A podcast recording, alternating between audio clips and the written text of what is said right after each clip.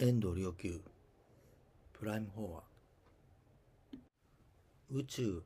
あるいは存在の本質は無限工場の例題です。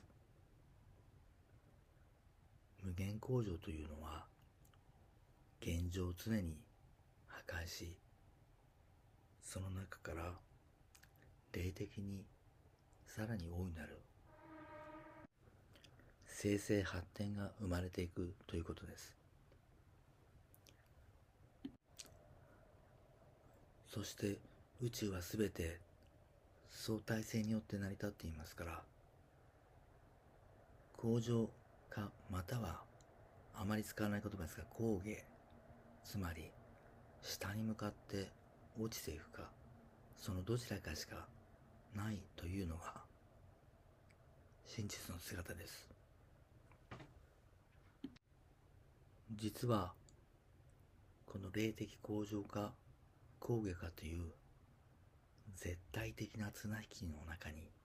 立たされているのが人間なのです。ここに人間の持つ絶対的な矛盾があります。というのは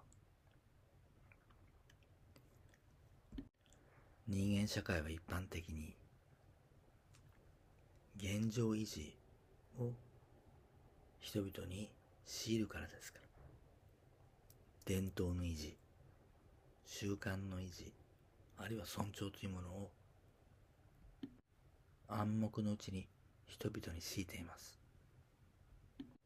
そしてあたかも世界というものが全く変わらない状態の中であり続けるそれが平和であるというふうに幻想を与えます。それで多くの人がこの幻想の中に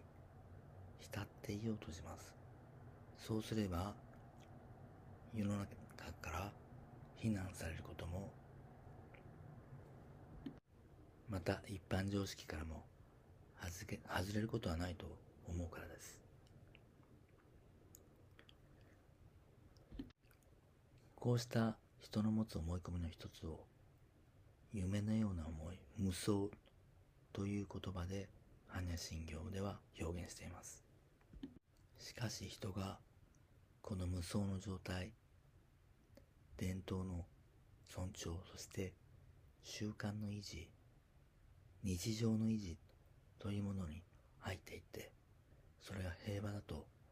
思うこの幻想に入ることは実は魂としては滅んでいく。霊的に抗下していく。状態なのです。イエスが聖書の中で語っている。滅びの道というのはこの霊的抗下のしていく。状態のことを言います。そして狭き門より入れと言ったのはそれは霊的に向上していく道です。それは既存の概念をすべて一瞬ごとに否定しながら新たによりまばゆい光を求めていくことです。実は仏教の言う精進というという言葉の持つ本当の意味はここにあるのですが一般には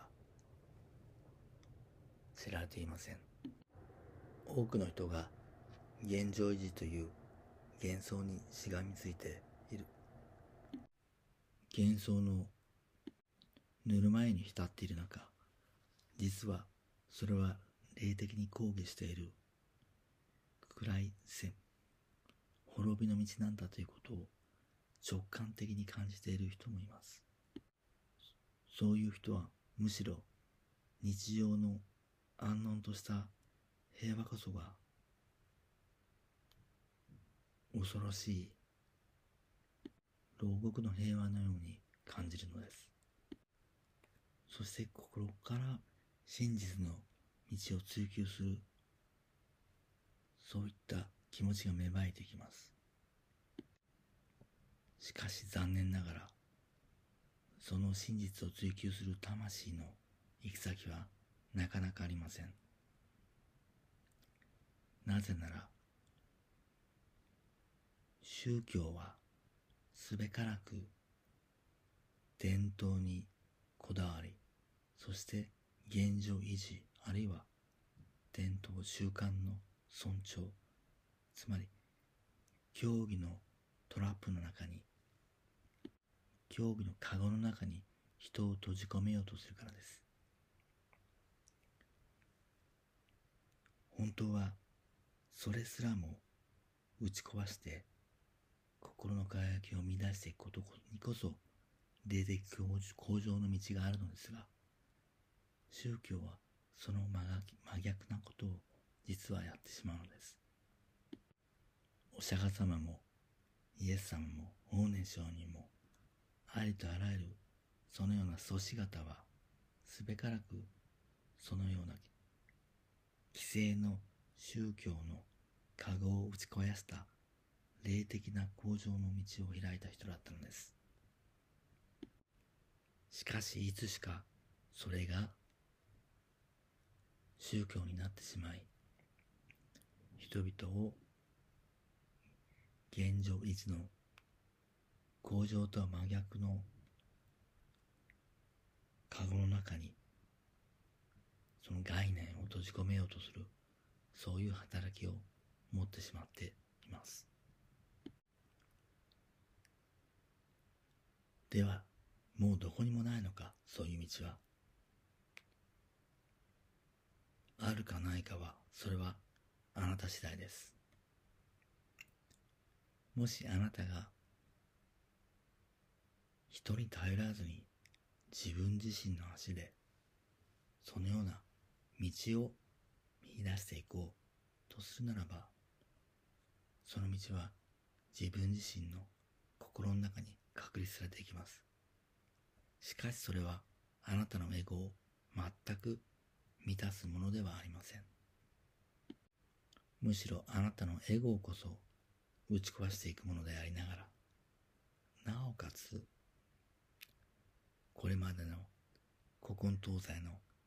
あらゆるものを含みながらそしてあらゆるものあらゆる概念を超えながら自分自身の道を歩いていくことも可能になります。そのために必要なのはまず我一人歩むという。たとえ我一人となっても自分自身自らの足で立って真理を人々のために開くという強い利他の精神です。